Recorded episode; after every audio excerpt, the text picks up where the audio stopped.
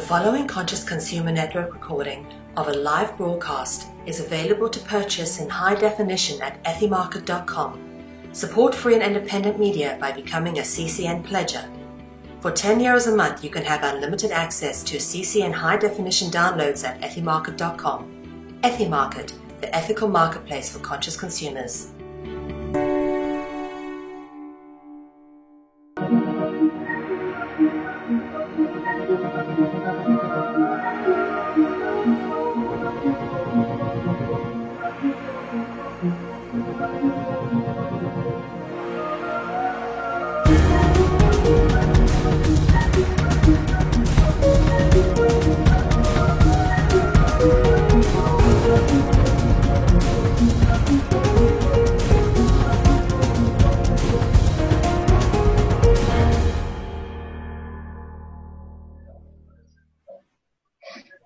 Bonjour et bienvenue pour ce deuxième épisode de la saison 2 de Il était une fois le monde.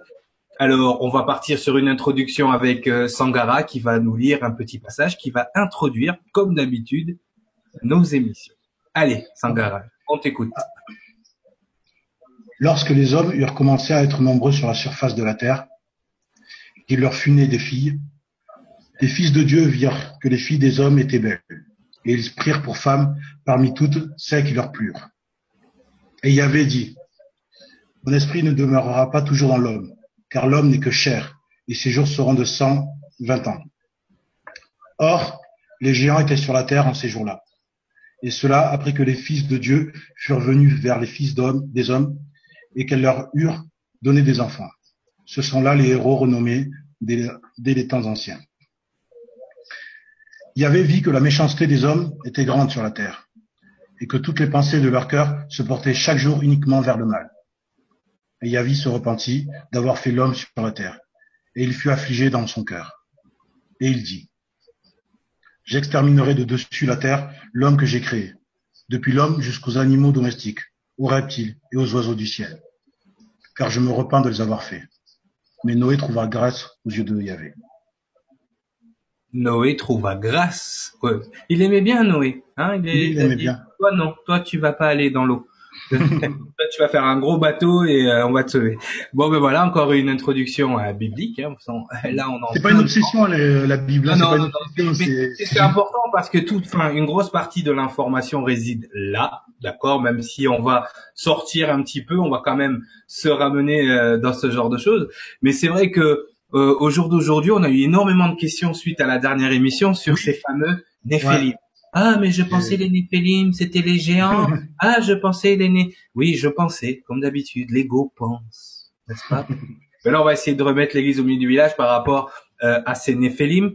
Alors, pour que pour que vous soyez bien, faut qu'on se mette bien euh, en face par rapport par rapport à ces Néphélim. Les Néphélim, en fait, sont une espèce de race hybride. Ils sont le résultat de l'hybridation entre les femmes humaines, dont, nous a parlé euh, Sangara, et de certains dieux.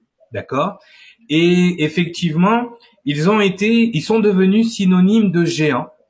D'accord? Parce que certaines, euh, certaines, euh, on va dire, euh, certains types de ces forcément, ont été des géants au niveau corporel. D'ailleurs, les femmes qui mettaient au monde euh, ces enfants euh, mouraient, d'accord, parce qu'elles n'avaient pas euh, ce qu'il fallait pour justement contenir et tenir enfin en place ces races. Donc effectivement, on retrouve un peu partout au jour d'aujourd'hui des squelettes de géants, même si la plupart sur Internet, faites attention, sont des fakes.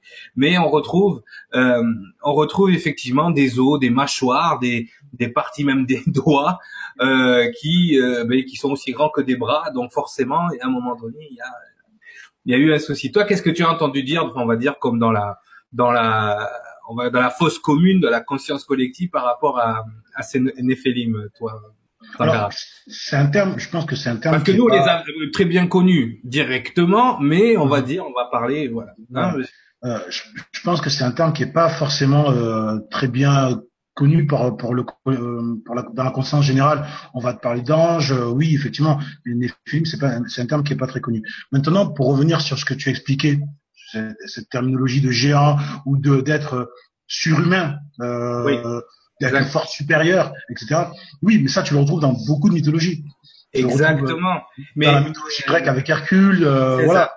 Mais c'est le même principe en fait. Euh... Non, mais de, de, de, de, toute façon, quand on lit la Genèse 6.4, on, on se rend bien compte que euh, à un moment donné, on dit les géants étaient sur la terre et en ces jours-là, et cela après que les fils de Dieu étaient venus vers les filles des hommes, d'accord? Euh, Il nous indique que fils des hommes et que leur avait donné des enfants, ce sont les héros qui sont dans les temps les plus anciens des hommes célèbres. C'est-à-dire que ce sont ces héros des anciens temps. Toute cette phase dont on vous a parlé dans la première saison de Il était une fois le monde, ces héros des anciens temps, c'est-à-dire des anciennes civilisations pré-adamiques. Et on se rend compte que, effectivement, quand, si vous vous rappelez euh, ce qu'on vous a dit la dernière fois, euh, Dieu, Dieu plaça le firmament autour de la terre pour garder sur terre ses énergies, ses esprits puisque avant d'être dans des corps, ils sont des, des esprits, et pour garder ces esprits en dessous du firmament. Donc forcément, ils sont présents, ils ont été présents, et même, vous le verrez au fil de l'émission, ils sont toujours présents sur la planète. Donc, il faut, il faut, il, faut garder en tête ça, que le firmament a été placé autour du monde et que les anciennes, euh, les anciens dieux qui avaient transgressé, les anciennes entités qui avaient transgressé, qui ne sont pas elles remontées au-dessus du, au-dessus du firmament pour devenir des Elohim, ont été capturés donc dans ce dans ce monde. Et c'est vrai que quand on lit, quand on essaye de traduire, parce que euh, on peut traduire, par exemple, dans le livre d'Enoch, d'accord, les Néphilim, déjà le mot Néphel, on voit dans le mot anglais fallen, fallen, d'accord. Donc Néphel à la base veut dire ceux qui tombent, ceux qui sont déchus, d'accord. Donc le mot Néphilim serait une transition entre ceux qui sont déchus. Et c'est vrai que le, ils sont devenus synonymes de géants, mais ce ne sont pas tous des géants. D'ailleurs, il y a euh, les Akamites, ceux qui, les Akamites, ceux qui sont euh, et les Malakites aussi, les Raphaïm aussi. On peut, on va, on va, on, pourrait euh, en sortir plein. Mais il y en a une race, par exemple, qui serait rattachée, par exemple, dans les légendes roumaines, à ce qu'on appelle les Von Dracula, les vampires d'accord, qui était justement cette hybridation de de d'être euh, mi-homme, mi euh, voilà, mi-sanguinaire, qui aussi devenait euh, des êtres donc assoiffés de sang, qui avaient besoin de sang pour se nourrir. C'est vrai que on, on, verra plus tard, même encore une fois dans les écrits bibliques et dans l'histoire hébraïque, que par exemple quand David a rencontré Goliath, c'était encore une une descendance de Séraphaïm, parce qu'il faut pas que vous oubliez que le déluge, au moment où on, a parlé Sangara tout à l'heure, le déluge n'a pas éliminé les esprits. Il a tué les corps des anciens dieux. Il a tué les corps de ces nouveaux, euh, de ces nouveaux enfants, de ces nouveaux hybrides, de ces nouvelles aberrations de la, de, la, de la génétique humaine. Mais l'esprit ne peut pas remonter en dessous du firmament. Donc, il réside toujours sur terre. Donc, même si Noé a été sauvé, d'accord, avec sa descendance, avec les animaux qu'il fallait euh, garder euh, sur le, sur la, surface du globe. Cependant, l'esprit de ces de ces démons, on va les appeler comme ça, l'esprit de ces démons continuait de euh, de vivre de vivre sur terre. Donc effectivement, quand dans certains écrits, on va vous dire c'est les fils de Dieu, the sons of God, d'accord? Les fils de Dieu en fait sont encore des déchus, des anges déchus. Dans le livre d'Enoch, il les appelle the watchers, les surveillants, les gardiens. D'accord? Mais suivant les suivant les, les écrits qu'on lit, on pourrait penser que c'est des anges ou que c'est des voilà et, et, alors que oui parce qu'à ce moment-là, il n'y a pas encore cette notion d'ange déchu. Mais Néphel nous amène cette notion d'ange déchu. Et c'était simple. À l'époque, comment s'incarnait Sangara dans les temps, dans les anciens temps? Par possession. Comment s'incarner dans les anciens temps? Par possession par possession. Donc il suffisait de voir une belle humaine, de posséder un bel humain et de faire ce qu'il fallait faire avec la belle humaine. Et c'est de cette hybridation que naissaient les Néphélim. Les Néphélim sont ni plus ni moins, d'accord, que ces anciennes, vous vous rappelez, les anciennes transgressions, ces anciens, euh, ces anciennes entités créatrices qui se mélangeaient à leurs créatures, même chose. Ils sont toujours là. Vous allez me dire, mais alors à quoi ça a servi de faire toute la fragmentation? À quoi ça a servi euh, de euh, euh, de refaire un nouvel esprit si finalement on continue de répéter les mêmes erreurs? Oui, mais il y a une nuance à ce niveau-là. il y a une nuance au jour d'aujourd'hui, c'est que dans chaque être humain, la particule divine, d'accord, est en place. Donc, effectivement, on a toute une, une partie, on a toute une flopée d'humains qui vont se mélanger avec ces entités, qui vont se faire posséder donc et créer des néphélim. Et c'est cette flopée-là d'humains qui va être éradiquée par le de Floud, par le dis-moi le en français, je suis en train de faire mon Jean-Claude Van Damme, là. je sais plus le dire en français. Par le déluge. Oh là là. ben oui, mais c'est parce que le déluge c'est pas bon. Il y a de l'eau et l'eau c'est pas bien. Il y a de la pectine dedans. Le serpent non plus. Ok? Donc voilà, euh, c'est important que vous sachiez que voilà, ce déluge était là pour enlever ces aberrations, les puissances, comme on les appelle, les anges des puissances, sont descendus sur terre et ont tout baladé sauf Noah, sauf Noé. D'accord? Donc pour retracer ces néphélim, il faut se replacer là à ce moment-là. Mais il y a une lignée qui va être extrêmement touchée par les néphélim, n'est-ce pas? Plus que d'autres. Et cette lignée-là, euh, ben, on la connaît bien, on vous en a parlé la dernière fois, on a parlé de la lignée donc de Cham, mm-hmm. d'accord, ce qui a subi aussi la malédiction, donc décidément on n'était pas on n'était pas verdi, et nous avons lutté contre les Néphélim. À un moment donné, nous avons lutté fortement contre les Néphélim. Et là, ça nous ramène à une histoire euh, incroyable par rapport euh, à ces Néphélim. Euh, et on va faire un petit bond dans le temps. On va aller du côté euh, d'Akhenaton, d'accord? Les pharaons. On va vous parler des pharaons parce qu'effectivement, ces pharaons n'étaient pas choisis par hasard. Ils avaient une investiture divine. Ils divinisaient plusieurs dieux n'est-ce pas? Est-ce que tu peux nous faire un petit, c'est ton sujet, euh, Est-ce que tu veux, tu veux, tu veux vraiment, tu veux vraiment qu'on, mais surtout de la structure, de la structure des, euh, des divinités égyptiennes, de comment ça se passait, comment on décidait qu'un pharaon devenait pharaon, par exemple, et toutes ces choses. Alors déjà dans la, dans la structure de, du, du nom, chaque euh, en fait, si tu veux, chaque pharaon quand bon, déjà c'est euh, c'est un, un, trône qu'on récupère par hérédité, donc c'est le premier fils de du pharaon précédent qui va récupérer. Toujours le premier né. Ah, ça vous rappelle pas voilà. Exactement. Euh, ensuite, quand on va lui donner son nom, on va lui, on va, on, va toujours le rattacher à, à un des dieux de des, euh, des, divinités égyptiennes. C'est-à-dire que par exemple, euh, X nom va être le fils de ou l'incarnation vivante de tel nom de Ra, Ré, euh, Apophis, qui vous voulez. Donc ça va être forcément systématiquement comme ça dans l'incarnation, parce que à cette époque-là, considérer que un pharaon était d'essence divine directement. Exactement, mais ça c'est important parce que effectivement euh, cette essence divine, d'accord, est, est, bien spécifiée, ne veut pas dire d'une essence du Dieu créateur là, ou de Michael ou de celui qui est comme Dieu d'une divinité. Donc, il fallait avoir cette essence de la divinité. Donc, est-ce que vous commencez à faire le rapprochement? Je te laisse finir, Sangara. Mais est-ce que vous commencez à avoir le rapprochement par rapport à ces divinités justement qui se mélangeaient avec l'espèce en place pour pouvoir mhm. régner sur l'espèce en place? Je te laisse continuer. Alors, justement, je, vais revenir là-dessus parce que effectivement, tu as fait un grand bond puisque tu es arrivé jusqu'à Akhenaton.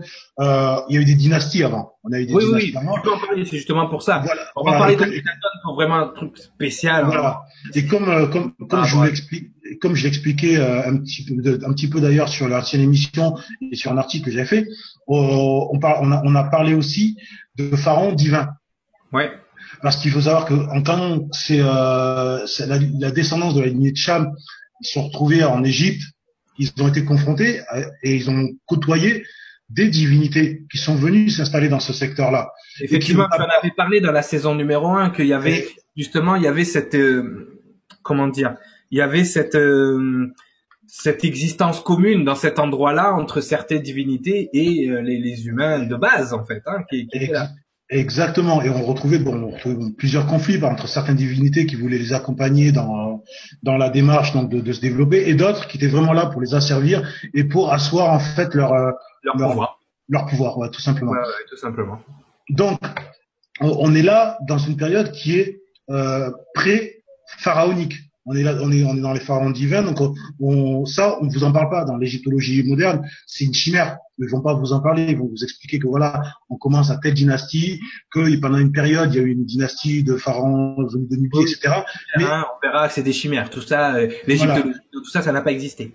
Voilà, mais l'Égypte en, en, tant que telle commence j'aime pas, je sais que t'aimes pas trop donner de dates, mais on va dire grosso modo des dizaines de milliers d'années avant l'avènement des pharaons humains, d'essence divine. Non, mais ça, c'est bien que tu mettes en place ce coin du monde-là. À un moment donné, il sert à quelque chose dans l'espace-temps. C'est-à-dire que l'égyptologie telle qu'on la connaît est rattachée, on va dire, aux dernières civilisations égyptiennes, si on peut les appeler comme ça. Mais euh, c'est une, on peut, on peut le dire clairement, les, les, les divinités qui sont là sont des descendants des Atlantes. Le peuple de Kem est un descendant des Atlantes direct. Moses, Thoth directement. Enfin, on pourra faire des, des, des rapprochements comme ça, mais c'est vrai qu'on verra tout à l'heure. On va faire, on va se balader un peu dans le monde. Bon, là, on est, on est dans l'Égypte. On va se balader un petit peu dans le monde, mais c'est vrai que par rapport à ces Néphélim, il faut avoir conscience que effectivement, à un moment donné de l'histoire humaine, on s'est encore mélangé avec ces êtres venus d'ailleurs. Exactement. Vas-y, tu peux continuer. Moi, ça, me passe. donc, donc voilà. là, c'était juste pour faire un petit, parce que c'est vrai que parler d'un pharaon qui est très très important à Kenaton. Non, mais on va venir à Kenaton en spécificité. C'est vrai que j'ai fait le bon, mais continue. Donc, euh, donc c'est euh, toutes les dynasties qui ont qui ont qui ont précédé donc Kenaton ont accepté, on va dire, le, le fait d'être les euh, les héritiers d'une d'une fratrie de divinité, on va dire. Voilà. Tout à fait d'une fratrie de divinité qui leur a inculqué un savoir technique, un savoir religieux qui a permis de faire pérenniser une civilisation et de l'amener justement jusqu'à jusqu'à son firmament. Euh, voilà, avec l'avènement des dynasties entièrement humaines, humaines mais d'essence divine. Maintenant, euh, faut savoir que euh, au niveau du règne d'un pharaon, et c'est, je pense qu'à partir de là, qu'on voit se reproduire sur, tout, au, tout, autour de la Terre, ce phénomène-là, c'est qu'un règne dure du moment où, tu as été intronisé pharaon jusqu'à ta mort. Voire, voire après, puisqu'ils estimaient que tu ne meurs pas vraiment, puisqu'ensuite, tu, euh, tu es transporté, tu te transformes en faucon et tu t'en vas dans, dans les étoiles. Pourquoi ce rapport avec les étoiles également? Oui, encore une fois. Pourquoi les étoiles? Pourquoi on retourne dans les étoiles? Mais c'est vrai que c'est important. Il faut vraiment mettre euh, le doigt là-dessus. C'est que toutes ces dynasties ont une, on, va dire, sont dans des religions, euh, on va dire, avec plusieurs dieux d'accord, qui n'ont pas, euh, on n'est pas là dans le cadre euh, encore du, du Dieu d'Abraham plus tard ou de ou voilà. Donc on est vraiment là dans ce moment précis et c'est important puisqu'il y a beaucoup de confusion et ça je tiens à, mettre le doigt dessus parce que je vois tout et n'importe quoi. On en parlera après par rapport euh, par rapport à certaines choses rattachées surtout au milieu de l'ombre, d'accord? On mélange un petit peu tout. Donc justement, écoutez bien cette émission parce que cette émission a pour lieu, a pour but aussi euh, de, de, remettre les choses dans leur contexte comme le fait est en train de le faire Sangara, c'est important qu'on ait son expertise là-dessus, parce que on va remettre les choses dans leur contexte, euh, euh, on va remettre le mystique dans un contexte terrestre, c'est-à-dire on va euh, rendre ça beaucoup plus accessible. Après, c'est vrai que moi, je vais encore repartir dans mes énergies. vous y, vous y attendez. Mais avant de rentrer dans la génétique et dans les énergies, on va essayer de remettre en fait les choses dans l'ordre. Donc je, te laisse continuer aussi par rapport euh, par rapport à ça. Non, après, euh, je pense qu'il est bien. Moi, c'était vraiment pour faire un petit, euh, un petit récap, un petit récap par rapport à cette historique-là, parce qu'effectivement, comme tu l'expliques, on n'est pas dans du monothéisme. Le monothéisme, c'est même une terminologie qui n'existe pas à cette époque-là. Voilà pourquoi? Parce que les, euh, les, les, dirigeants, on va dire les, descendants de la lignée Cham, donc les dirigeants de ce, cette terre-là, eux connaissent la vérité, sont en, contact direct avec des êtres qui sont supérieurs, des entités, on, les appelle comme on veut, les anges, vous, vous les appelez comme vous voulez, mais ils sont en contact direct avec eux.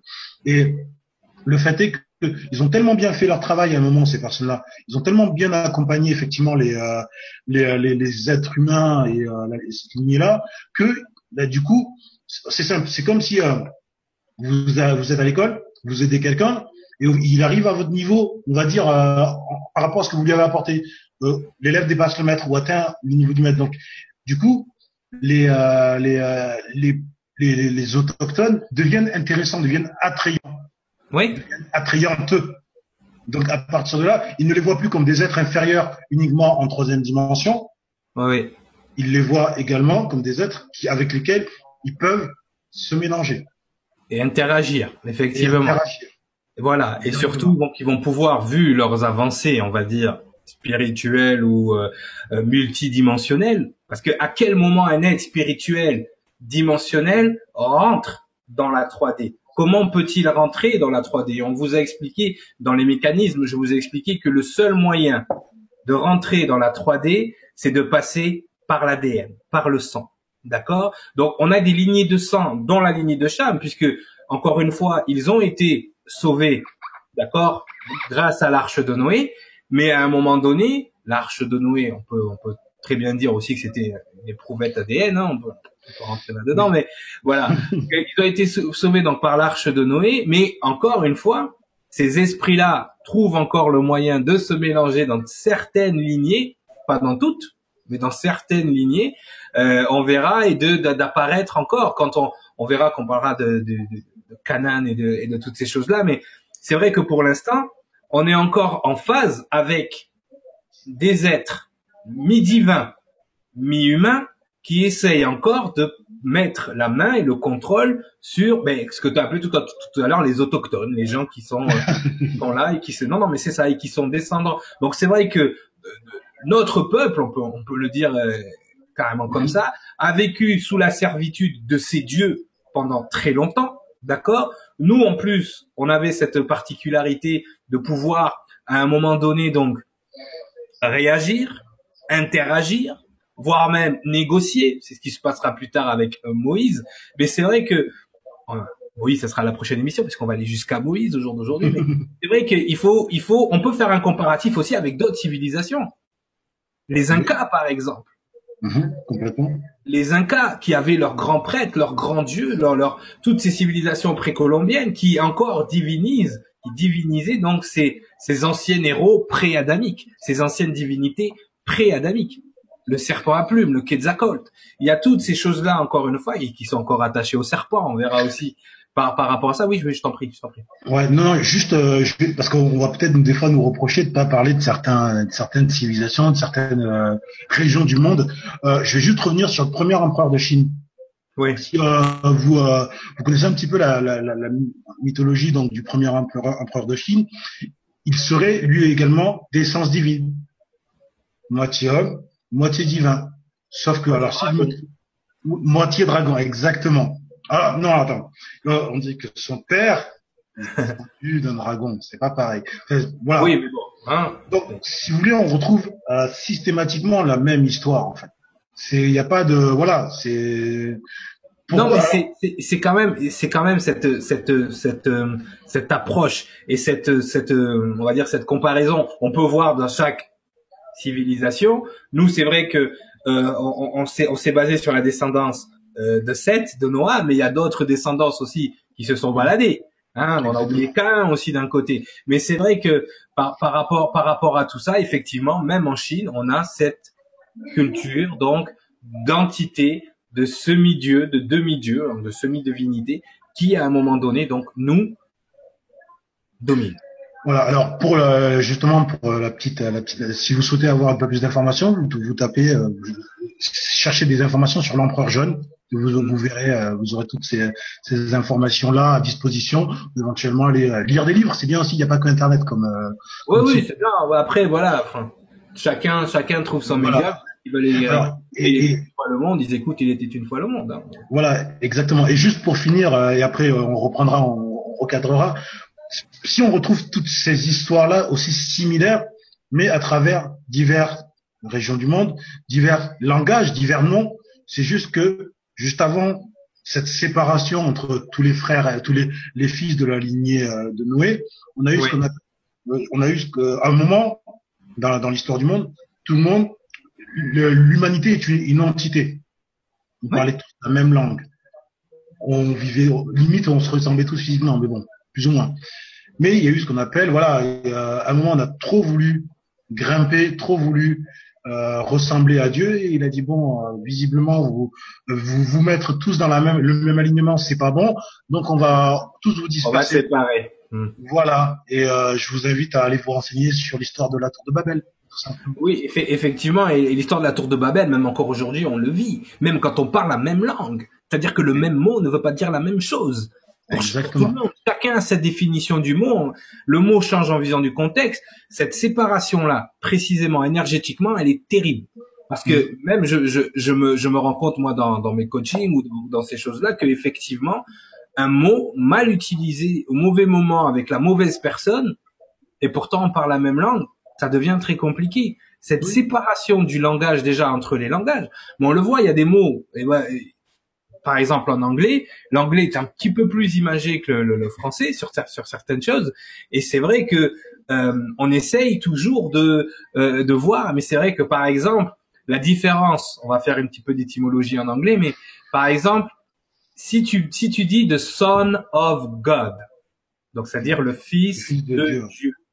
il n'y a qu'une lettre qui change entre the son of God, le soleil de Dieu. Tu comprends? Donc ça, euh, fils de Dieu ou fils du soleil euh, en français, ça, voilà, pas pareil. Si tu regardes la Cité d'or, Esteban Zia, tu sais pas ce que ça veut dire. Mais mais mais mais tu vois que c'est c'est euh, c'est c'est c'est important quoi. C'est petite. C'est comme Salomon qui devient Sol Omon, soleil, de sol en latin Omon. D'accord, Mon, Amon Ra, Amen. Les gens ils disent Amen à l'église, ils savent pas que ils disent Amon Ra en fait. D'accord, que c'est une ode encore au soleil qui est datée de l'Égypte. Ce n'est pas pour rien que les catholiques ont rajouté ce Amen à la fin des prières. Faites attention, on va y revenir après plus tard, mais c'est vrai que ce Amon-Ra, ou ce Ré Amon, on va, on va, y revenir, mais, mais c'est vrai que l'égyptologie refuse complètement cette idée que bon, pour eux, les pharaons étaient, on va dire, des hommes rattachés à Dieu, très euh, rattachés à leur divinité, mais ils n'étaient pas eux-mêmes des divinités. Donc là, on va vous montrer deux, trois trucs. Hein on va voir. Je vais vous montrer des choses qui ont été trouvées en Égypte, d'accord? On va on, va commencer par lesquels Allez, on va commencer par les euh, bah oui, hein, à tout seigneur euh, euh, tout honneur. On va on va voyager. Avant d'aller en Égypte, on va aller au Pérou. puisque tout à l'heure on parlait du du Pérou, on va regarder donc voilà. Alors ça c'est un crâne trouvé au Pérou, par exemple. Voilà, Sangara, qu'est-ce que tu en penses? Est-ce que, est-ce que tu vois au niveau des, alors regardez la, la, la cavité des yeux, hein, regardez mhm. la taille du crâne mhm. en arrière, c'est magnifique. Hein, regardez la mâchoire. Euh, les sceptiques, parce que moi je pense souvent à eux. Hein. Ils vont, ouais, ouais, les, ouais, les... ils vont vous expliquer que dans certaines tribus, euh, tribus indigènes, que ce soit au Pérou, en Afrique, où vous voulez.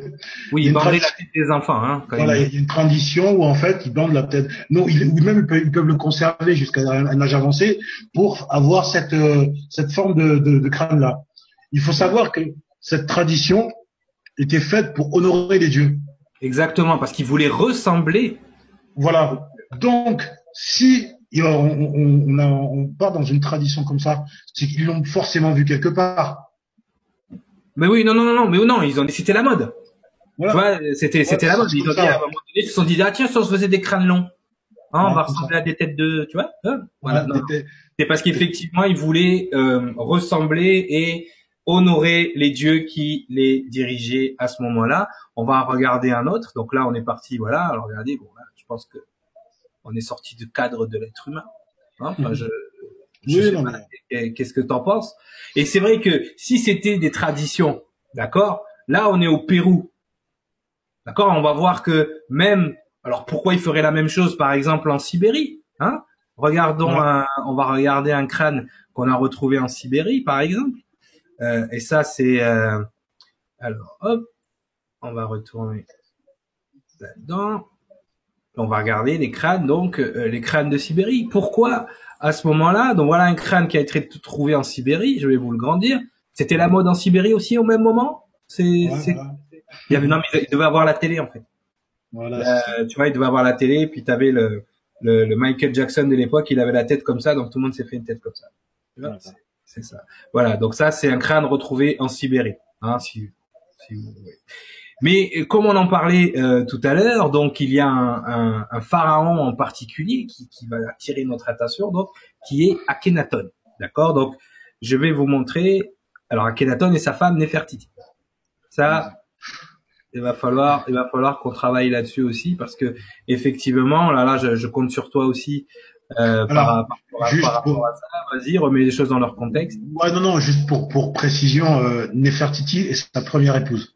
D'accord, il, oui, il, en a eu plusieurs. Ah ouais, mais bah ouais, mais quand t'es un, de toute façon, quand t'es un, quand t'es un dieu comme ça, euh, qu'est-ce que tu vas chercher? Mais, euh, Tu vas chercher d'avoir plusieurs, plusieurs femmes, plusieurs, plusieurs premiers-nés, effectivement, parce que le premier-né va assurer ta descendance. Hein, D'ailleurs, sa divinité. Euh, vas-y, je t'en prie, hein, vas-y, continue de parler pendant que je, je Non, non, pas de souci. alors, il faut savoir, effectivement, comme tu dis, oui, sa, sa première c'est la femme la plus la plus connue hein, puisque c'était bon, la reine d'Égypte, hein, Nefertiti, et elle, il paraît qu'elle était d'une grande beauté.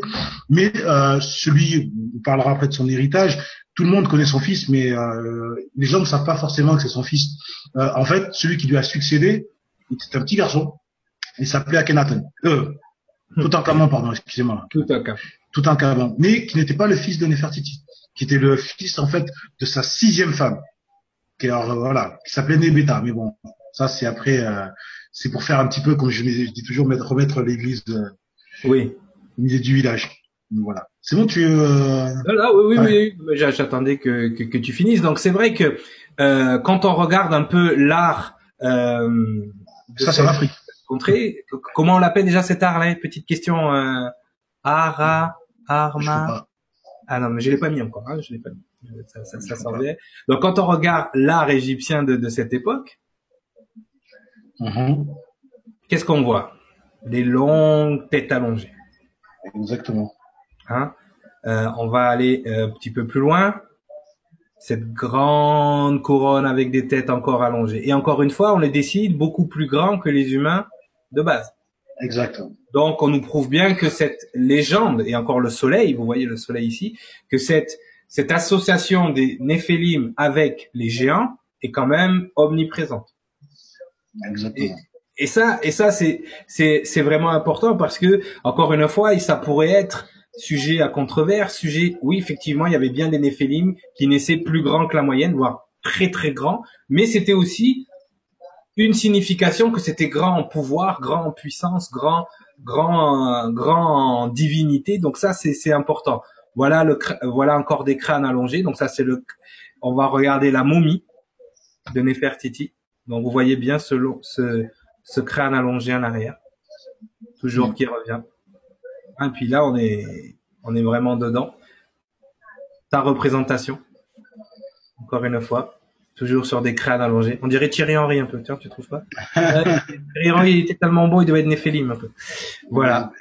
Donc on en revient. Et ça, c'est une recomposition 3D, donc suite avec avec les crânes d'Akhenaton, justement. Et regardez, on est très loin de l'être humain de base. Hein Qu'est-ce que tu en penses, toi, Sangara? Ah, ce que j'en pense ou ce que je sais?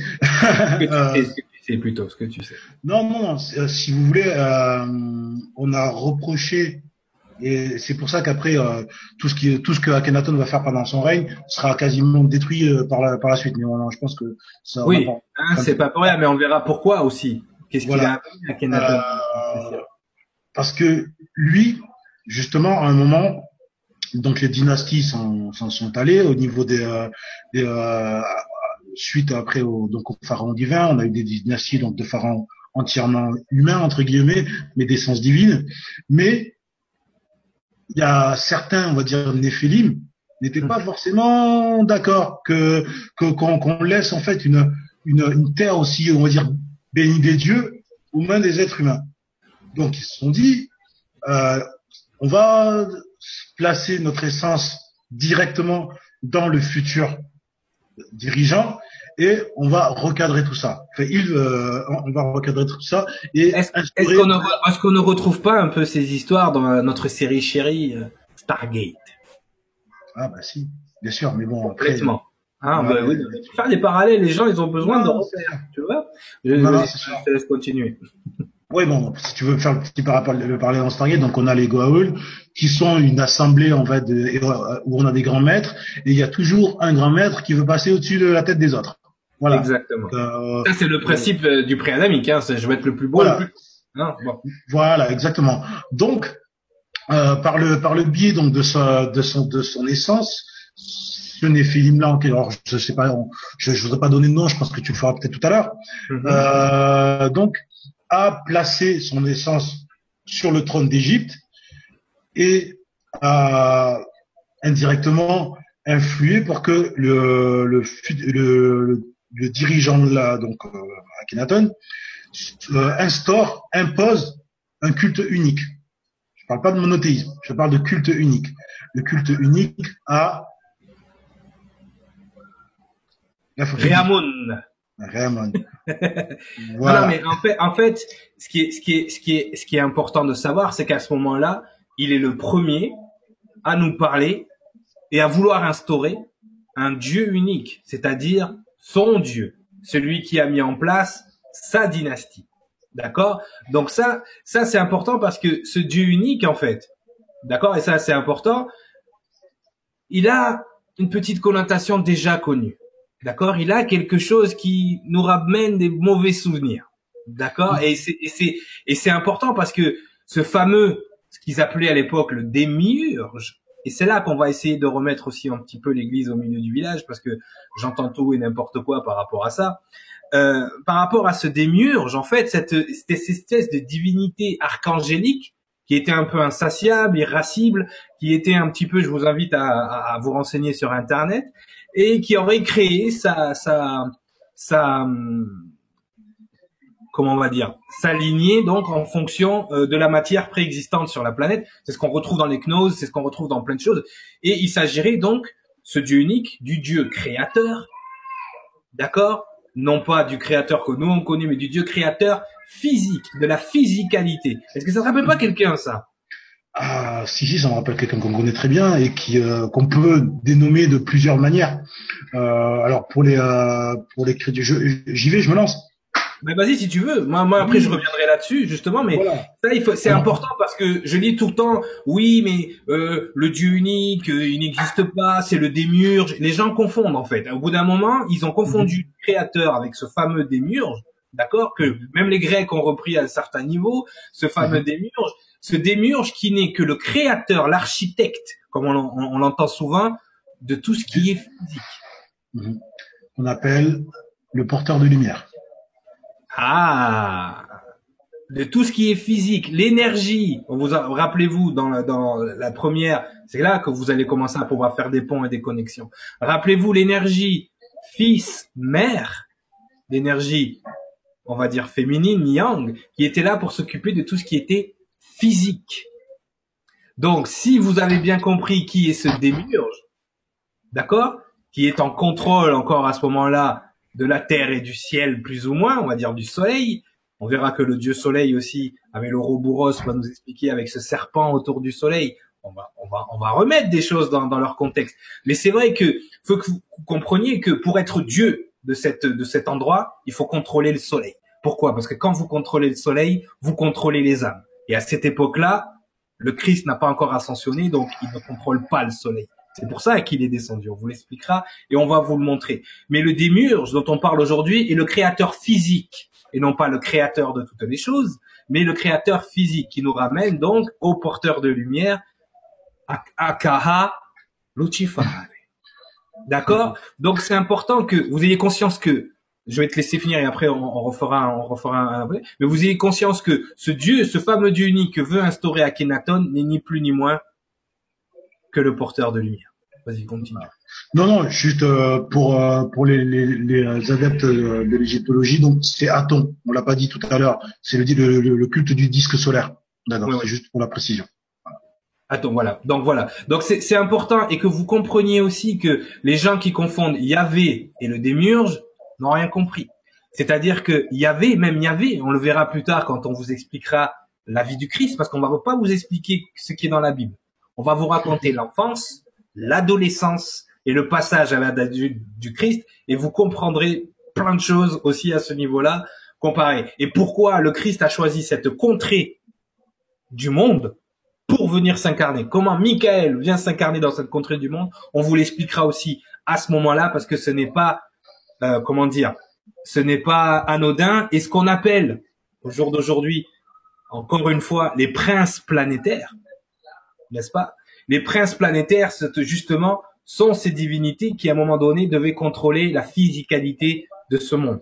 D'accord? Et que Akhenaton met en place l'architecte, le grand architecte. Et cette partie de l'histoire est le point de départ. Et ça, vous devez vous le mettre dans la tête du dieu des francs-maçons. Exactement, c'est ce que j'allais te dire. Et ça, c'est le départ. C'est pour ça que la franc-maçonnerie, le Grand Orient sont très rattachés à l'Égypte, parce que Akhenaton est en train de mettre en place les fondements de la franc-maçonnerie. C'est pas pour rien qu'on est dans ce coin du monde avec ces structures de d'anciens maîtres bâtisseurs, d'accord, dans ce, ce targue d'être aujourd'hui les francs-maçons, ils se targuent d'être des bâtisseurs, des francs-maçons, des grands maîtres de la maçonnerie, n'est-ce pas?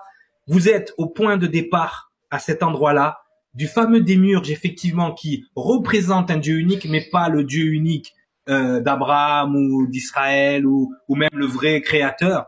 Et ça, il faut vraiment remettre ça parce que je voyais, oui, mais non, il y avait, c'est le, c'est le démiurge, c'est lui qui a, qui a créé les archons, qui en fait sont les arco, les archanges et que tout le monde mélange, d'accord? Mm. Parce qu'effectivement, dès qu'on dit Dieu unique, si on se ramène à ça, ah ben en fait ils nous l'ont bien mis à l'envers. Tout ça n'est qu'une ode au soleil. Vous devez comprendre que celui qui contrôle le soleil contrôle les âmes. Vous avez la lune, le soleil et la terre. L'alignement divin. Celui qui contrôle le soleil contrôle les âmes. Le but, et là, c'est là que je vais vous ramener à la, peut-être à la question que vous vous êtes posée tout à l'heure, le but de la fragmentation de la nouvelle alliance des Elohim, des douze archanges et tout ça, était de récupérer le contrôle du soleil. Parce que ce soleil est contrôlé par le serpent. N'est-ce pas, Sangara? Est-ce que tu peux expliquer le symbole du soleil entouré par le serpent? Euh, non. Non, t'as pas envie? Voilà, bon alors on arrête l'émission, allez, tiens. Voilà, non, non. Après, euh, si tu veux, j'aimerais pas euh, parce que si tu veux, comme on, comme on a, j'ai déjà préparé quelque chose pour ensuite, puisque je vais parler justement de la confrérie du serpent. Donc, est-ce qu'il est bon de, de parler de, de ça aujourd'hui? Oui, on peut, un, faire un rapprochement si tu veux. On peut le faire tout de suite avec les dieux sumériens, euh, avec ce qu'on appelait à l'époque les Anunnaki. Qui, Exactement. Est-ce que les Anunnaki n'étaient pas des Néphélim? Exactement. Ben, tu vas dire, vas-y, lâche-toi. Ah, je me lâche. Justement, c'est très bien. C'était bien la confrérie du serpent. Voilà. Donc en fait, si vous voulez, euh, on, on, va retrouver euh, toujours cette dualité euh, que tu expliquais euh, donc entre le, le, culte donc restauré par par Akhenaton et si on faisait parallèle entre le culte de, de deux dieux ou enfin de, de, de dieux qui sont Enki et Enlil. Alors je sais pas si les, les plus érudits euh, vont connaître, mais on va dire que c'est deux frères. Voilà, on est dans une fratrie, ce sont deux frères. Et euh, l'un est chargé, on va dire, de, de la régence de la terre, et, euh, et, et l'autre des humains. Alors c'est un petit peu euh, particulier. Donc euh, lui gère la création, l'autre gère la, le conteneur, le conteneur de cette création là. Ah, ah encore, encore, encore un rapport. Donc énergie, conteneur, physicalité, énergie. Tout est énergie. Hein. La matière n'existe pas. Hein. Ça, c'est une illusion. Mais tout est énergie. Mais il y a une énergie donc qui est beaucoup plus, on va dire, proche de la troisième dimension, et une énergie qui est proche plus du monde céleste. Et justement, donc, on a encore ce rapport. C'est bizarre, on le retrouve partout, ce rapport. Exactement. Et, euh, et, donc, et, donc, ce, et donc ce, ce frère euh, qui est qui est qui est en, en, gérance en fait de la création des êtres humains, on, on l'appelle Enki. Et euh, bizarrement, bah alors là le problème, c'est que dans mon argumentation, je risque d'aller un petit peu à l'encontre de ce que tu es en train d'expliquer. Ah, mais, ça, c'est très bien, c'est très bien. Voilà, on, va le, on va le, on, on va le préciser. Enlil, en fait, lui, il n'aimait pas spécialement les humains. Voilà, c'est la création du Père, euh, du, du, du, Père Tout-Puissant. Euh, il estime qu'ils doivent rester euh, à leur stade euh, limite primate, quoi. Voilà. Ouais, ouais. Et qu'ils sont faits pour asservir les, euh, des êtres qui sont, qui leur sont supérieurs de toute façon. Oui, ils en avaient besoin par rapport, enfin, ils devaient en rendre des esclaves, quoi. voilà, exactement. exactement. Et, euh, et Enki, ben, il n'est pas, il est pas trop fan de ce, de ce procédé-là, sachant que il n'est pas fan de, de, son frère, mais aussi de ses autres d'autres personnes qui sont là, de cette, parce que je vous parle de ces deux frères-là, mais c'est une fratrie, euh, une fratrie, voilà, qui est, qui est, qui est là, on va dire, une fratrie énergétique, en parlant, comme d'habitude, on précise. Mm -hmm. qui, euh, qui, qui estiment que voilà, ils sont là pour se faire adorer par les humains. Point, point, point final. On n'est pas là pour les éclairer, on n'est pas là pour les accompagner dans leur développement. On est là pour les asservir. Et qui lui n'est pas forcément d'accord avec ça. Donc il est systématiquement en opposition avec son frère. À chaque fois que son frère a la a envie de punir l'humanité, il l'empêche. Ouais, ouais. Oui, oui, je Et, Voilà. Donc, euh, donc euh, à un moment, ben, t'arrêtes de crier. Voilà, voilà. Donc, du coup, en fait, entre les deux, on se retrouve, euh, on se retrouve en conflit. Euh, et ce conflit-là, il, il va pas se régler comme euh, comme tout un chacun. C'est un, un, conflit qu'on va retrouver à l'intérieur de chaque de chaque être humain. Et c'est un conflit qu'on va retrouver énergétiquement parlant. C'est très, très bon de parler de ça. Très, je sais. Parce que les gens n'ont pas conscience que ce combat entre le bien et le mal, il n'est pas à l'extérieur d'eux, mais à l'intérieur d'eux-mêmes. Et ça, ça, c'est, c'est, c'est excellent. Je te laisse continuer. Donc, malheureusement, euh, au final, donc euh, Enki arrive à, à, à, transmettre, on va dire, une partie de son savoir à l'humanité, mm-hmm. mais il se fait, euh, il se fait, euh, on va dire, de, il se fait battre hein, à plat de couture par son frère. Ouais. Et son frère, comme il veut vraiment le mettre plus bas que terre, en fait. Il fait en sorte qu'il soit maudit. Quand je dis maudit, du coup, il va être changé, tu parlais de prince tout à l'heure, de prince de la terre en prince des ténèbres. Du coup, il va être étiqueté, on va le traiter de Satan, on va le traiter de diable, de mal incarné, de monarque de l'enfer. Ah, ça me rappelle quelqu'un. Seigneur, seigneur, de la vermine, prince des menteurs et plus encore. Et du coup, il va devenir en fait le pestiféré, euh, le, le, le, démon, la, la, la, le, celui qui n'aime pas l'humanité. Alors ouais. également, c'est l'inverse. Attention. Et là, c'est là que je suis, je suis, je suis, je suis, je suis d'accord avec toi. Mais après, je vais t'expliquer quelque chose. Mais on verra. Je, terminerai euh, là-dessus pour et du coup lui il va être renvoyé on va dire à, une, à un degré euh, de dimension inférieure mm-hmm. et euh, là euh, son incarnation on va dire hein, euh, je parlerai pas d'antéchrist hein, on est on est pas là mais ouais. Et, et, son, et, et, du coup pour pour contrecarrer les plans de son frère il va créer ce qu'on appelle une confrérie qu'on va appeler la confrérie du serpent sauf que cette confrérie-là va se retrouver infiltrée, parce qu'il faut savoir qu'à la base, elle était là pour, pour illuminer euh, l'humanité. Elle va se retrouver infiltrée pour servir les plans de son frère. Et du coup, on va, on va l'appeler un petit peu plus tard. J'oserais, j'ose à peine donner le nom. On va, on va, on va, ça va passer de confrérie du serpent à Illuminati. Et je terminerai là-dessus. Ok, maintenant c'est parfait ce que tu viens de me dire parce que c'est quelque chose que je veux mettre en place depuis très longtemps. C'est pour ça qu'avec Sangara on s'entend super bien. Tu vois l'histoire que tu m'as racontée? Mm-hmm. Elle est fausse. Elle est, non non, elle est pré-adamique ou post-adamique? Elle est pré-adamique. Donc si elle est pré-adamique, on est d'accord. Si elle est pré-adamique, la création, les créations qui sont faites à ce moment-là, eh, Lucifer il les aime ces créations. Exactement. Tu vois ce que je veux dire? Et donc, forcément, il va créer son culte du serpent pour lutter contre la nouvelle création qui va être mise en place par Adam. Si tu prends un, si tu prends un angle de vue pré-adamique, mm-hmm. nous sommes les méchants. Exactement. Tu vois ce que je veux dire? Donc c'est pour ça qu'il y a des gens qui disent ouais moi les anges j'aime pas trop, j'aime pas trop, euh, non euh, ça sent pas bon. Effectivement, pour les pré-adamiques, pour ce qu'on appelle aujourd'hui les démons ou les serpents ou ce que tu veux, c'est nous les méchants. Parce que crois-moi, regarde, j'ai l'épée encore là. Moi, j'en croise un. c'est mon travail.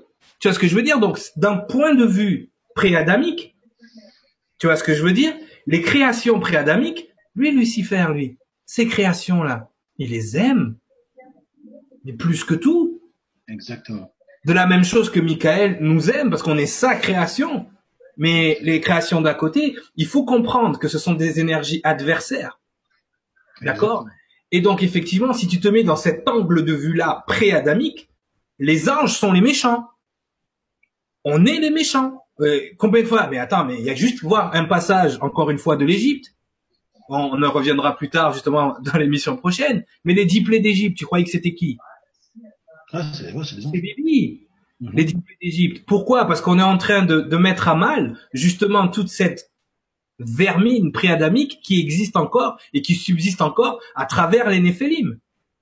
Et qu'il fallait à un moment donné récolter, récolter cette, euh, cette lumière qui appartenait au créateur des créateurs au départ et qu'encore une fois retourner encore dans tu vois c'est très bien que tu montrais euh, en fait tu vois on voulait le garder pour nos émissions sur les Anunnaki mais c'est excellent. C'est excellent pour la simple et bonne raison que en, en décontextualisant dans une autre euh, on va dire dans une autre culture qui est la culture sumérienne la même histoire on se rend compte d'une chose première chose. La première chose qu'on se rend compte c'est qu'on répète toujours les mêmes conneries. L'humanité les hommes, les hominidés, tous les êtres de cette planète répètent inlassablement les mêmes choses. Et même quand je le vois quand je fais des coachings avec les gens, ce truc-là est enregistré dans le génome humain. Tu vas répéter les bêtises jusqu'à ce que tu comprennes. Donc effectivement, tant que tu as pas compris, eh bien on va le mettre de plus en plus fort, de plus en plus. Et les gens, je les vois. Oui, j'ai compris ce que tu m'as dit. Hein. L'ego, il me l'a fait plus à l'envers. T'inquiète. Deux semaines après, il m'envoie un truc, c'est la même chose. Je dis mais t'as pas compris en fait.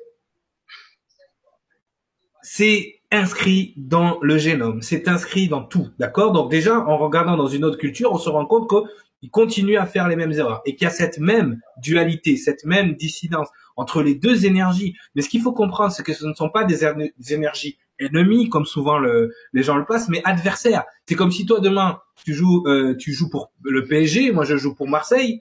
On est potes, mais on est adversaires pendant le match. Tu vois ce que je veux dire? Oui, on parle d'énergie frère c'est euh, c'est la même chose. Ils sont pas tu vois, mais ils jouent pas dans la même équipe. Et justement, justement, au moment que de ce que tu me parles, on n'est pas dans le post-adamique. On est dans le pré-adamique. Donc forcément, qui est le créateur de toutes choses? Enfin, qui est le créateur de la race dans le pré-adamique? Ça reste Lucifer. On parlait du démurge de tout à l'heure. C'est pour ça que les francs-maçons se disent lucifériens, parce qu'ils sont des gens issus génétiquement ou adoptés génétiquement ou qui ont donné leur corps à ces énergies pré-adamiques. Tu comprends? Tu vois la différence? Donc je suis pas du tout en désaccord avec toi, je suis tout à fait d'accord avec toi, suivant l'angle de vue qu'on prend. Pour les pré-adamiques, Lucifer, c'est Dieu, cherche pas, c'est lui le boss, c'est lui le patron, c'est lui le gentil, et c'est Michael le méchant. Tu comprends? Alors que quand tu regardes le point de vue de Michael, du Christ, de Yeshua, de Jésus, c'est nous les gentils.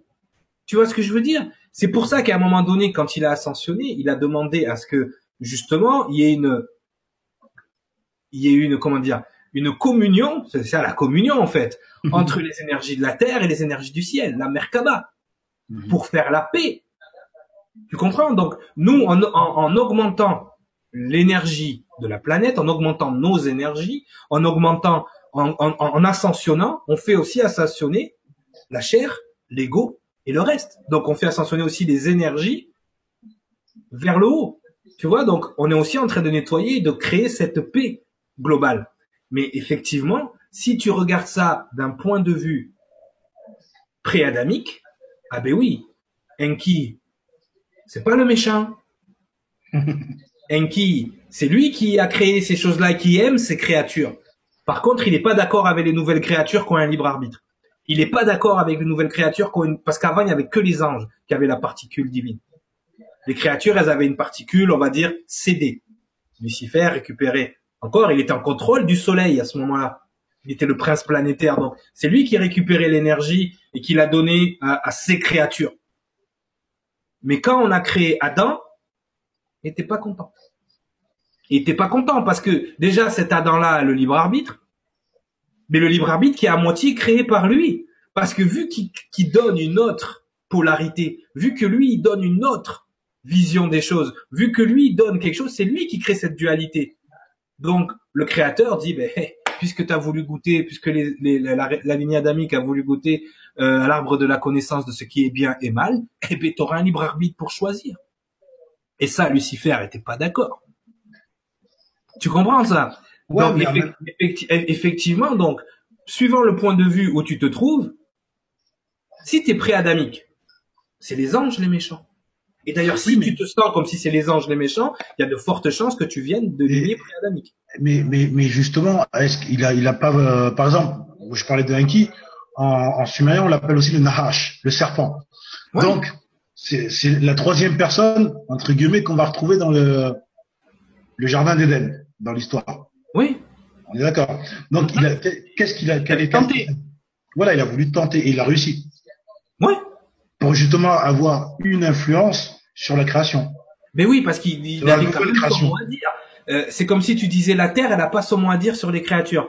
En gros, elle aurait pas son mot à dire sur les créatures, ça veut dire que les créatures qui vivraient sur Terre, ne- nous, on est rattachés à la Terre chimiquement. Mhm. Toute notre chimie est terrienne, quasiment. On va dire un beau 70% est terrienne, d'accord? Donc, quand on s'incarne, on prend de l'énergie de la Terre en même temps. C'est ce qui nous donne l'esprit physique, mais comme la Terre est polluée, ça nous donne aussi la distorsion de l'esprit physique, l'ego. Mhm. Et c'est cet ego qui est rattaché directement, qui est la une des parties de la conscience de la distorsion. Et la distorsion, vous savez qui c'est?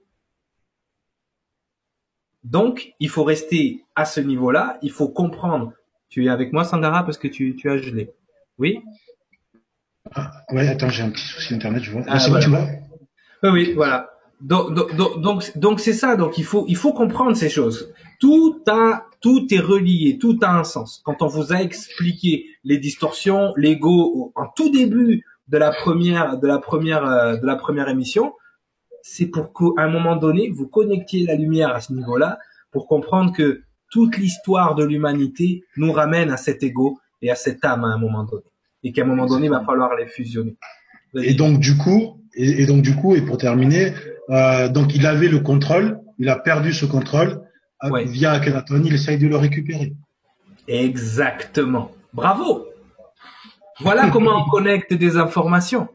C'est vraiment de récupérer et de garder cette, cette lumière. Ce qui se passe à ce moment-là, on est encore, et ça il faut que les gens le comprennent, on a mis en place les boches du nouveau système qui est Adam, mais on se rend bien compte que c'est pas c'est pas une grande, une grande réussite jusqu'à présent. C'est pas top. Eh ben, ils se sont fait tenter. Le Jardin d'Éden, ils ont été déchus. Ils sont tombés dans la 3D. euh, ils ont, voilà, il y, en a un qui a tué son frère. euh, ils se mélangent encore avec les entités. Il y a rien qui réussit là. C'est c'est- Ouais. c'est un, fiasco total pour l'instant. Exactement. Sauf si c'était prévu comme ça. Et donc, à, à ce moment-là, à ce moment-là, et on le verra plus tard, n'importe quel créateur doit être visible aux yeux de sa création et doit venir amener un message. D'accord?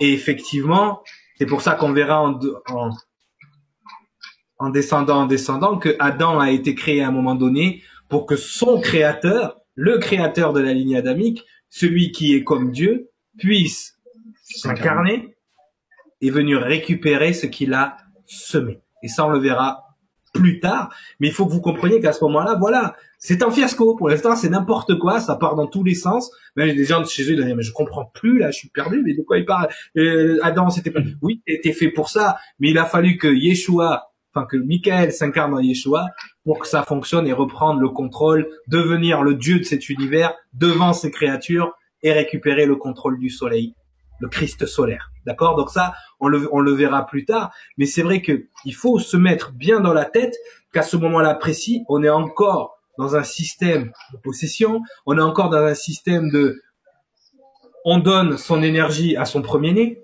donc que ce soit les néphélim ou que ce soit les êtres classiques, hein, euh, continuent de donner leur lumière au premier-né. On n'a pas assez de corps alors encore sur la planète. On n'a pas encore assez de corps sur la planète. La ligne adamique n'a pas encore assez de corps pour accueillir les 144 000 esprits. Donc, on stocke ça un peu partout, dans les animaux, dans les vaches, dans les cochons, dans partout. Dès, qu'on peut stocker la lumière de Michael, on en met ça partout. D'accord? On en met partout.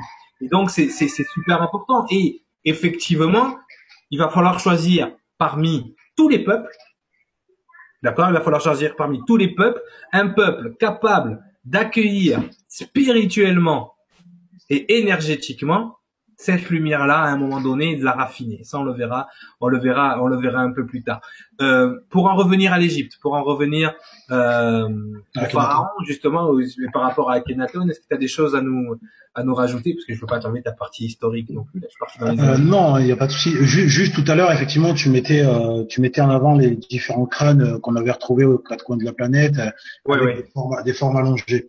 C'est que la spécificité physique euh, d'Akhenaton euh, à son époque était vraiment euh, particulière dans le sens où tous les pharaons qui l'ont précédé ou qui l'ont suivi étaient représentés comme des êtres puissants, guerriers, euh, euh, voilà, des hommes, quoi, des mâles, le mâle dans toute sa splendeur. Or, quand on arrive à Akhenaton, on a une espèce d'androgyne en fait. On a effectivement une forme espèce allongée, un bassin assez large comme une femme. Euh, très efféminé, très très fin hein, le visage. Hein, très très voilà très efféminé. D'où en fait la le, le, gros soupçon qui, qui pèse sur euh, sur son ascendance quoi, sur son ascendance euh, éventuellement euh, de Néphilim, comme tu l'expliquais. Effectivement, parce que qui dit Néphilim dit énergie de la terre, donc énergie père fille, donc féminine. Tu vois ce que je veux dire? Donc effectivement, ça se retrouve dans leurs traits, cette énergie féminine très présente. Et d'ailleurs, il a encore une fois, si on se ramène au film Stargate, d'accord? Ra, quand vous voyez Ra dans, dans, dans, le, dans le premier Stargate, il est vraiment très, très, très féminin. Hein, dans le film, hein, je parle pas dans la série. il est très, très, très efféminé, d'accord? Et ce sont des, des personnages. Alors c'est vrai qu'à cette époque-là, il y a le, le, la culture du maquillage aussi qui, qui en rajoute, qui en rajoute un paquet. Mais c'est vrai qu'à partir de là, on, on, on, sent bien cette énergie féminine donc mhm. l'énergie de la terre, donc l'énergie père-fille, d'accord Parce qu'il y a l'énergie père-fille et l'énergie père-fils, d'accord Le père, le fils et le Saint-Esprit. Il y a aussi la fille, faut pas l'oublier. Mhm. on, en parlera, on en parlera plus tard. Mais c'est vrai que tu as, tu as très bien, tu as très bien, euh, tu, euh, tu, as très bien fait de le dire. Ils ont des, ils ont des traits et, et surtout à Kenaton très fins, très très fins. Et ça, et, et ça, c'est, euh, vous pouvez le voir dans toute dans, dans, dans toute cette, cette représentation en fait, mais dans toutes les statues. Et, et, et c'est vrai que même la construction de son palais à Kenaton, un palais colossal comme jamais il en a existé, qui en plus est juste en face de la mer, de la mer Rouge, et qui est juste en face du Sinaï. On verra aussi que cet alignement n'est pas anodin. D'accord? Le fameux mont Sinaï. Et effectivement, comme euh, euh comme je l'expliquais euh, tout à l'heure, il va falloir choisir un peuple pour pouvoir récupérer le contrôle. Et qu'est-ce qu'il nous faut comme peuple, d'après toi, Sangara? Alors, juste avant et pour clôturer, parce que là tu as, tu as un petit peu pour clôturer sur Akhenaton. Donc il faut savoir que voilà, donc durant son règne, il a mis une certaine prospérité et, il a instauré le culte du Dieu unique. Mais après, c'est parti en vrille, parce que dès son, bon déjà son fils euh, qui, a, qui, a, pris son relais, il a été assassiné, hein, euh, tout en Camon, il a été assassiné. Et derrière, tout ce qu'il avait fait a été défait. Parce que, euh, comme on expliquait, donc le, Lucie, euh, enfin, Aton, entre guillemets, l'énergie d'Aton a souhaité reprendre le contrôle. Derrière, ben, toutes les, tu me suis? Oui, oui, je t'écoute, je t'écoute, Pas la à côté, j'ai juste. D'accord. Donc tout a tout a été défait, euh, des temples ont été détruits, euh, voilà, c'était vraiment, euh, c'était l'insurrection quoi derrière. Ben oui, parce qu'il amène quelque chose d'hérétique à ce moment-là. Exactement. Mhm. Exactement. Donc du coup après ils ont réinstauré les dieux, enfin les, les, les dieux d'avant, les dieux égyptiens d'avant, pour pour arriver effectivement à à, une, à des lignées, on va dire plus consensuelles avec euh, des, des, des, pharaons euh, représentés comme des euh, comme des guerriers, comme des êtres divins, mais d'essence divine, mais toujours adorateurs, soumis à une, fratrie de divinité. oui, parce que c'est vrai que les, les, les, autres et les descendants, on le verra même quand on va arriver à Ramsès, ont des traits beaucoup plus humains, d'accord? Mhm. Ils sont certainement de descendance plus ou moins néphélim à ce moment-là encore, mais ils ne sont pas euh, enfin, ils ne ressemblent pas aux dieux autant que pouvaient ressembler les pharaons du temps d'Akhenaton ou même avant. Ils n'ont, ils n'ont en fait, et c'est qu'on expliquait la dernière fois, l'ADN ne se renforce pas, mais il s'affaiblit. Mhm. D'accord? On le voit au fil, au fil de l'évolution. Donc c'est vrai que valait mieux peut-être mieux avoir des, des, des, pharaons un peu plus humains et beaucoup plus soumis mhm. que cette espèce d'énergumène là qui était en train de mettre en place. D'accord Il était en train de mettre en place son Dieu unique, mais ça a été aussi pour nous le signal d'alarme. D'accord En se disant, wow, s'il instaure le Dieu unique et s'il instaure Lucifer comme le Dieu unique, eh on n'est pas dans la merde tu m'enlèves les mots de la bouche. donc c'est pour ça que on a redoublé à ce moment-là donc de d'action. On s'est dit ok, on a cette lignée adamique qui est prête à accueillir, d'accord. Donc on avait Sem, Sham et Jafet, d'accord, qui est prête à accueillir notre lumière. Il va falloir qu'on descende, il va falloir qu'on récupère ce qui nous appartient. C'est pour ça que la lignée d'Adam avait été créée et c'est pour ça qu'on va choisir donc un peuple, celui qu'on appellera le peuple élu. Et quel peuple on a choisi? Ah ben Déjà, c'est pas dans la lignée de Cham. On a, on a, on a choisi les Israélites. On a choisi les Sem. D'accord Les Sémites. Le peuple hébreu. D'accord Et le peuple hébreu qui est beaucoup plus cosmopolite, on le verra plus tard. Oui. Pensez, puisque certains du peuple de Cham, ce sont même du peuple de Japhet, se sont échappés de la servitude des dieux pour rejoindre les rangs des Sémites. Donc il y a un mélange aussi. Euh, dans le peuple de Cham, par exemple, les Éthiopiens. ils commencent à se rapprocher de plus en plus de la culture, de la culture spirituelle, de la culture de vie euh, du peuple hébreu. D'ailleurs, c'est pour ça qu'on aura l'effet l'achat plus tard. Mmh, hein euh, donc c'est important que on voit aussi les mouvements migratoires. La Galilée, qui est un port de pêche et un port d'accueil un port marchand, à la croisée des mondes, à la croisée des civilisations. Mais c'est vrai que on va choisir à ce moment-là le peuple hébreu pour la simple et bonne raison, on le verra aussi pour l'incarnation de Yeshua, ils ont à ce moment-là aussi plusieurs dieux.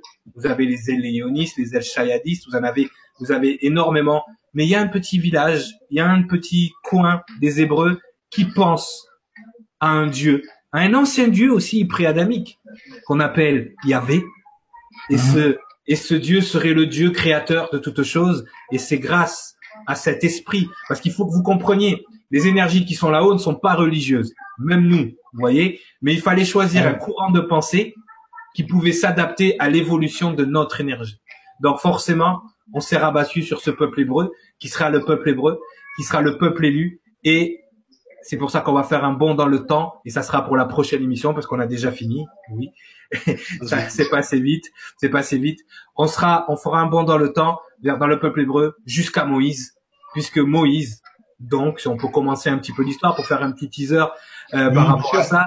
Donc le pharaon, qu'est-ce qui, à un moment donné, qu'est-ce qui se passe avec le pharaon là? Il commence à ben, sentir que ça sent pas bon là. Oui, ben ça sent aussi. En fait, ce qui, ce qui s'est passé à cette époque-là, c'est que, on va dire, les Égyptiens, c'était un petit peu des feignants pour reconstruire leur cité, donc ils faisaient appel à. Alors, il y a beaucoup de, de controverses par rapport à l'origine de, de, de, ce peuple. Voilà, de, cette, de ce peuple. Certains disent, vont vous dire que c'est une partie de, des, des, Égyptiens, mais on va dire c'est comme les ch'tis, enfin excusez-moi, j'ai rien contre les ch'tis, mais on, voilà, on va vous dire que là, non non, j'ai rien contre... contre les ch'tis. non non, j'ai rien contre On va dire c'est c'est donc des, euh, des, des Égyptiens, on va dire de basse naissance.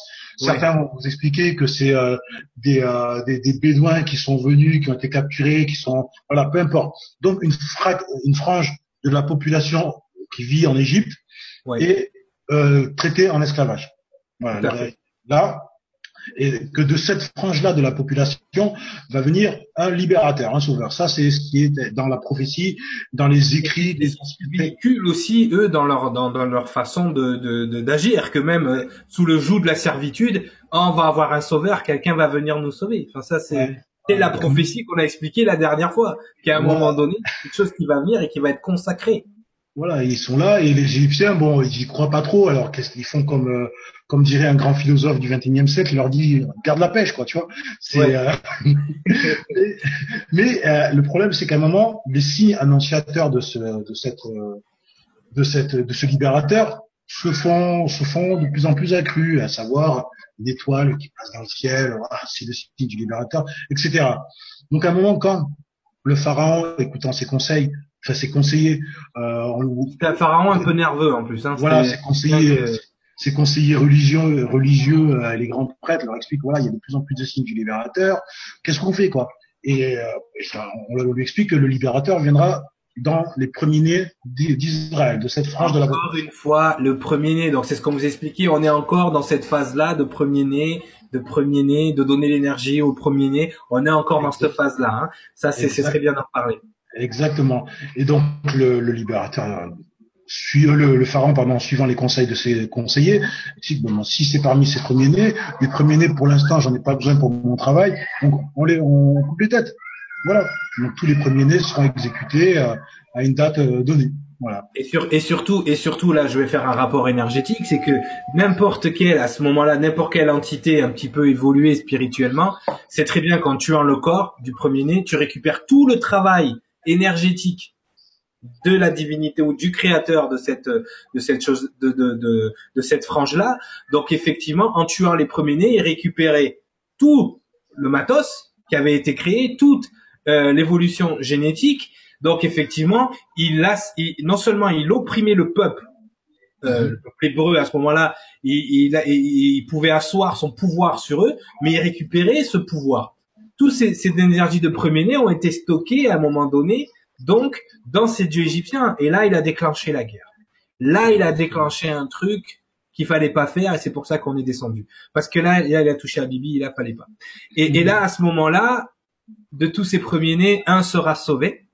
Donc, je te laisse continuer la partie. Alors, donc, euh, voyant tout cela, une petite famille euh, donc de ce de cette peuplade a décidé que son premier-né serait sauvé et ils l'ont euh, mis dans un petit panier direction le Nil, et sa sœur a accompagné le, trajet jusqu'à qu'il soit retrouvé par le panier par la fille de Pharaon, qui le prendra, l'adoptera et l'appellera Moshe, parce qu'elle l'a sauvé, parce qu'elle l'a sauvé des eaux du Nil. Qu'elle a sauvé des eaux du Nil, voilà, celui, voilà, Moïse, celui que vous connaissez sous le nom de Moïse. Et c'est vrai que, encore une fois, tout ça, c'est, c'est, voilà, là on est parti, vous voyez, de, la dernière fois on était parti dans le systémique, là on est plus dans l'historique, mais pour vous compreniez que c'est encore attaché, c'est-à-dire que ces énergies-là, encore une fois, même nous, en tant que, en tant que, en, tant que ange de lumière, quand on venait euh, récupérer, parce qu'on va venir récupérer le matos aussi après, hein, euh, en tuant le corps, on récupère l'énergie, forcément. Donc en tuant les prémunés, encore une fois, il essayait de récupérer euh, l'énergie euh, de ce qu'on appellera plus tard Israël. Mais c'est là qu'il a déclenché, on va dire, les hostilités. Et c'est là qu'on a commencé à enclencher le retour. Grâce à Moïse, on va donc procéder à ce qu'on appelle l'Exode, et ça sera le titre de la prochaine émission. On sera en plein dans l'Exode, encore une petite partie historique, mais aussi énergétique. Mais c'est important que vous c'est vrai qu'elle a dit ah mais c'est en train de nous refaire toute la Bible, qu'est-ce que c'est, qu'est-ce qui se passe? Non, vous devez comprendre parce que ce, ce passage-là, on vous a expliqué à Kenaton tout à l'heure, c'est le départ, d'accord, de la religion qu'utilisent aujourd'hui les gens qui vous dirigent. Donc, quand vous allez comprendre comment ça fonctionne, vous allez revoir des symboles, vous, allez revoir des choses, vous allez comprendre des choses justement qui sont rattachées à ces moments-là de l'histoire et à ces moments-là même mystique. Donc, si vous, vous ne croyez pas à ces choses mystiques, une chose est sûre, vos dirigeants y croient et ils vous dominent avec ça. Encore une fois, cet effet de domination. Tu voulais dire quelque chose euh Non, non, juste euh, effectivement, comme tu, tu l'as bien très bien précisé tout à l'heure, nous on est à religion. Enfin, moi euh, aujourd'hui, ce qui m'intéresse, moi je suis civilisationniste. J'aime l'histoire Exactement. j'aime l'histoire de, de, notre civilisation et, et dans l'histoire de notre civilisation, effectivement, certains, certaines références que d'autres euh, euh, euh, étant des références religieuses, pour moi, j'y vois l'histoire de l'humanité, point final. Et dans mais oui, mais exactement. Le, ces écrits-là, c'est pas des écrits religieux, c'est l'histoire spirituelle de l'humanité. Tout simplement. Et l'histoire génétique aussi. Si vous faites les, les rapprochements, scientifiquement, vous vous rendez compte qu'il y a, il y a tout un mélange il y a un mélange avec des êtres venus des étoiles, il y a un mélange avec des êtres euh, de la planète euh, en, en, place. Euh, c'est vrai qu'il y a personne qui m'a demandé, mais attendez, la dernière fois vous avez parlé d'Adam et Ève, mais d'où venaient les corps qui ont accueilli Adam et Ève? Est-ce que c'est ah, on pourrait en parler, ça, on en parlera plus tard. Mais c'est vrai, au début ils sont là dans le jardin d'ADN, ce sont des énergies, et tout d'un coup ils ont des corps. D'où viennent ces corps? Parce qu'ils ne sont pas pré-adamiques. Ah, ah, ah, ah, ah. Ok, donc ça aussi, on pourra, on pourra en parler. On va mettre, j'aime bien mettre des choses en suspens pour que les gens. mais, c'est vrai que effectivement, il faut comprendre que euh, c'est c'est l'histoire de l'humanité. C'est pour ça qu'on l'appelait "Il était une fois le monde". C'est l'histoire vraiment de votre système génétique et c'est l'histoire aussi de tout ce qui se passe aujourd'hui. C'est-à-dire que même tous les conflits, les plus bas conflits qui existent sur cette planète, d'accord, datent de cette époque. Tout est inscrit là, tout est compris là. Si vous avez compris ça, si vous avez compris comment ça fonctionne, comment vous fonctionnez, vous allez comprendre tout le reste. D'accord? C'est pour ça qu'on met, on met vraiment l'accent sur cette partie-là de l'histoire. Après, on passera plus vite, on va accélérer, hein, parce que vraiment, on pourrait, on pourrait faire huit saisons là-dessus parce qu'on a d'autres choses à dire, d'autres choses à faire. Et effectivement, par rapport à Il était une fois le monde, mais pour l'instant, c'est vrai qu'on on, s'attache vraiment à ce que vous compreniez les moments clés, d'accord? Pas forcément tout ce qui s'est passé entre les moments, mais les moments clés. Bah, déjà entre la, la, saison 1 et, euh, et aujourd'hui, on, on, vous a quand même, on a quand même parlé de 4 milliards et demi euh, d'existence euh, de l'humanité, de la Terre. Ouais, quand même, voilà. Donc là, on va effectivement, on va préciser parce que ces, ces références-là, c'est celles qui sont le plus proches de nous et, euh, et, et, elles vont vraiment vous permettre de comprendre, comme tu expliquais tout à l'heure, euh, qui vous êtes, qui nous sommes et comment nous vivons ensemble et comment nous sommes. Qui sont les gens qui vous contrôlent voilà comment nous sommes, nous sommes, comment nous sommes dirigés par certaines personnes. Euh, tu as parlé tout à l'heure euh, de, des francs-maçons. J'ai parlé rapidement de, de, des fondements même de, des Illuminati, c'est pas pour rien si on vous en parle comme ça. Et vous vous rendez compte que, par exemple, dans la franc-maçonnerie, tu as des certaines personnes qui pensent vraiment, comme tu l'expliquais plusieurs fois, servir l'humanité. Oui. Et, dans, chez les Illuminati, c'est pareil. Mm-hmm. Oui, oui, tout à fait. Oui, toutes les guerres qui font, les famines et les empoisonnements. Par... C'est pour, c'est pour le bien-être de l'humanité, tout à fait. Oui, ils sont, sont persuadés. Parce que effectivement, je pense qu'ils veulent réduire l'humanité à leur lignée. Point final. La lignée préadamique. Point final. Et comme on l'a expliqué plusieurs fois, 70% de l'humanité est adamique, 20% est préadamique et 10% est hors sujet. D'accord? Quand je dis hors sujet, ça veut dire c'est ce que vous appelez les aliens, les extraterrestres, les, les âmes vagabondes, enfin tout ce que vous voulez, d'accord? Mhm. Mais un des plans des Illuminati est de réduire l'humanité à 20% de sa capacité. 20% de sa population. Pour, euh, pour en refaire un paradis terrestre. Connexion. Connecter les informations. C'est vraiment important. C'est vraiment important que vous connectiez les informations et que vous vous vous situez. Est-ce que je suis un pré-adamique? Est-ce que je suis un adamique? Qu'est-ce que je suis? D'accord? En sachant très bien que le, le, pré-adamique a vraiment une particularité qui est l'égoïsme. D'accord? Donc, vous savez où vous, vous vous situez. Et effectivement, on verra donc dans les prochaines émissions. C'est pour ça qu'on arrive. On vous explique tout ça. Mais c'est parce qu'il était une fois le monde, à un moment donné, va basculer dans le présent et on fera des connexions. Même au jour d'aujourd'hui, on a fait des connexions parce qu'on vous expliquait dans le préadamique. Quand euh, Sangara tout à l'heure vous parle des Anunnaki, qu'il vous parle de cette zone préadamique, ça nous permet de connecter avec cette période post-adamique dans laquelle on est en train de parler jusqu'à aujourd'hui. Donc vous verrez que même quand on va commencer à parler de la société d'aujourd'hui, qu'on va commencer à parler des symboles, qu'on va commencer à parler de certaines choses, vous allez pouvoir faire les connexions avec ce qu'on a déjà établi. Esprit adamique, est-ce adamique? Est-ce que ce conflit-là dans ce coin de, de, la planète Terre, il n'est pas autre chose qu'on nous pense? Pourquoi il y a autant de guerres en Irak et en Orient et euh, toute cette zone-là de la de la de l'humanité, enfin de la de la planète. Pourquoi il y a des guerres dans ces endroits-là? Est-ce que c'est vraiment parce qu'il y a des armes de destruction chimique ou il y a peut-être des choses qui ne veulent pas que vous voyez ou que vous sachiez? D'accord? Donc ça, on reviendra là-dessus quand on va partir dans la dans la peut-être ce sera la saison 3 euh, dans la partie beaucoup plus contemporaine. Je pense que oui, ça sera la saison 3. La saison la, la, saison 2 va nous permettre d'aller jusqu'à jusqu'à l'ascension du Christ et jusqu'à jusqu'au reste. Mais c'est vrai que la saison 3 sera beaucoup plus contemporaine, beaucoup plus dans le présent. C'est là qu'on va commencer à parler de toute la partie ufologie extraterrestre, toute la partie gouvernementale, toute la partie sociétale. Donc on va aller là-dedans. Est-ce que Sangara, tu as un mot de plus à rajouter Rien à rajouter. J'espère que euh, euh, déjà oui. Je bon ça, ce sera un message plus personnel. Je vous remercie hein, parce que je reçois beaucoup de et je pense que toi aussi euh, oui, de, de, de, de, de demandes d'amis aussi sur Facebook. Mais bon, ça euh, on a on a une, une page pour le pour l'émission qui est, qui est disponible. Donc si vous avez besoin, n'hésitez pas. Et, euh, et voilà. Et j'espère qu'on vous apporte une information. C'est tout ce qu'on souhaite. Effectivement, parce que c'est vrai que euh, ça peut être confus tout ça. On peut comprendre que ça peut être confus dans la mesure où les mécanismes, et c'est pour ça qu'il faut toujours regarder les mécanismes, décontextualiser les énergies pour voir les mécanismes, et après regarder l'énergie ce qu'elle a à l'intérieur, parce que les mécanismes restent les mêmes. Tout à l'heure, quand je parlais du démiurge, c'est vrai que le mécanisme ressemble étrangement au même mécanisme que Michael a mis en place avec les archanges, les archontes les archons, les archons, je ne sais pas comment vous les appelez, effectivement, on utilise le même mécanisme. Le démurge utilise le même mécanisme. Donc c'est pour ça que les gens vont faire l'amalgame. Mais c'est deux entités différentes, c'est deux énergies différentes, c'est deux polarités complètement différentes. Ça ne veut pas dire parce que le mécanisme est le même que c'est la même source, la même souche. Là où la, la, la, la civilisation post-adamique va faire la différence, c'est par l'incarnation des neuf cycles. Là, le mécanisme va être différent, ce qu'on appelle le karma. Les anciennes civilisations étaient soumises à la loi du talion.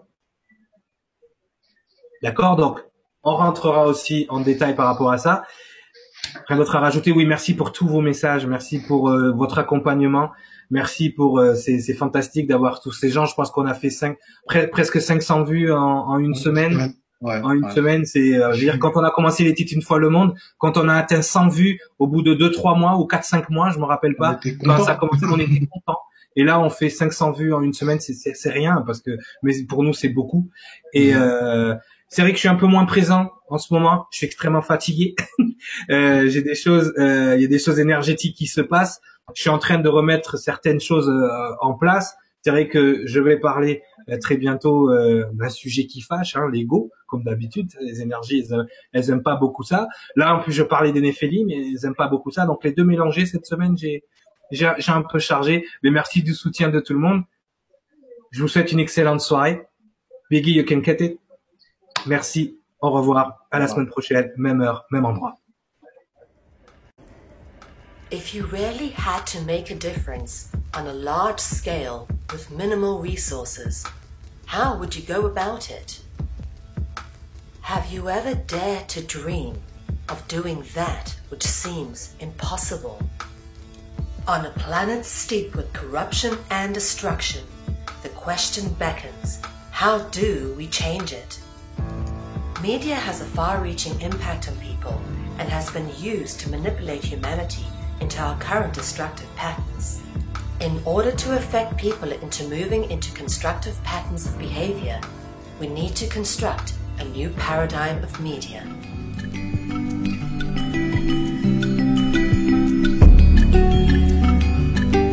Conscious Consumer Network has been created with the explicit intention of giving the amazing truth seeking, solutions orientated, alternative media a place to fully realize their true potential with a cutting edge, high tech professional media platform. In turn, some of the greatest freedom seeking hearts and souls of our time have realized the true potential of what has been created and have come together to provide their insight and inspiration on CCN. Conscious Consumer Network has become a unique, interactive information and educational network which provides a free to view, live stream, ultra high definition channel to the world and features 25 live shows a week and growing with the addition of multiple language broadcasts. CCN has features comparable with mainstream media, such as being able to pause and rewind broadcasts whilst being live streamed. Catch up on missed or previous broadcasts, now available from CCN High Definition Downloads. You can now purchase a high definition download of your favorite CCN show from ethymarket.com. Support free and independent media by becoming a monthly pledger. This can be done with a monthly pledge of 10 euros, which will allow you unlimited access to CCN's high definition downloads, which hosts a back catalogue of over 250 shows which have been aired since the launch of CCN on the 1st of January 2015. In order to keep CCN free of corporate sponsorship and advertising, CCN has launched the Pledge 300 campaign. This is a realistic goal with the hopes of securing a minimum of 300 people who will each pledge 10 euros a month. With this number, we can continue to grow and operate and potentially expand into a second foreign language channel. Help keep alternative media in the hands of the people. We thank you for supporting free and independent media.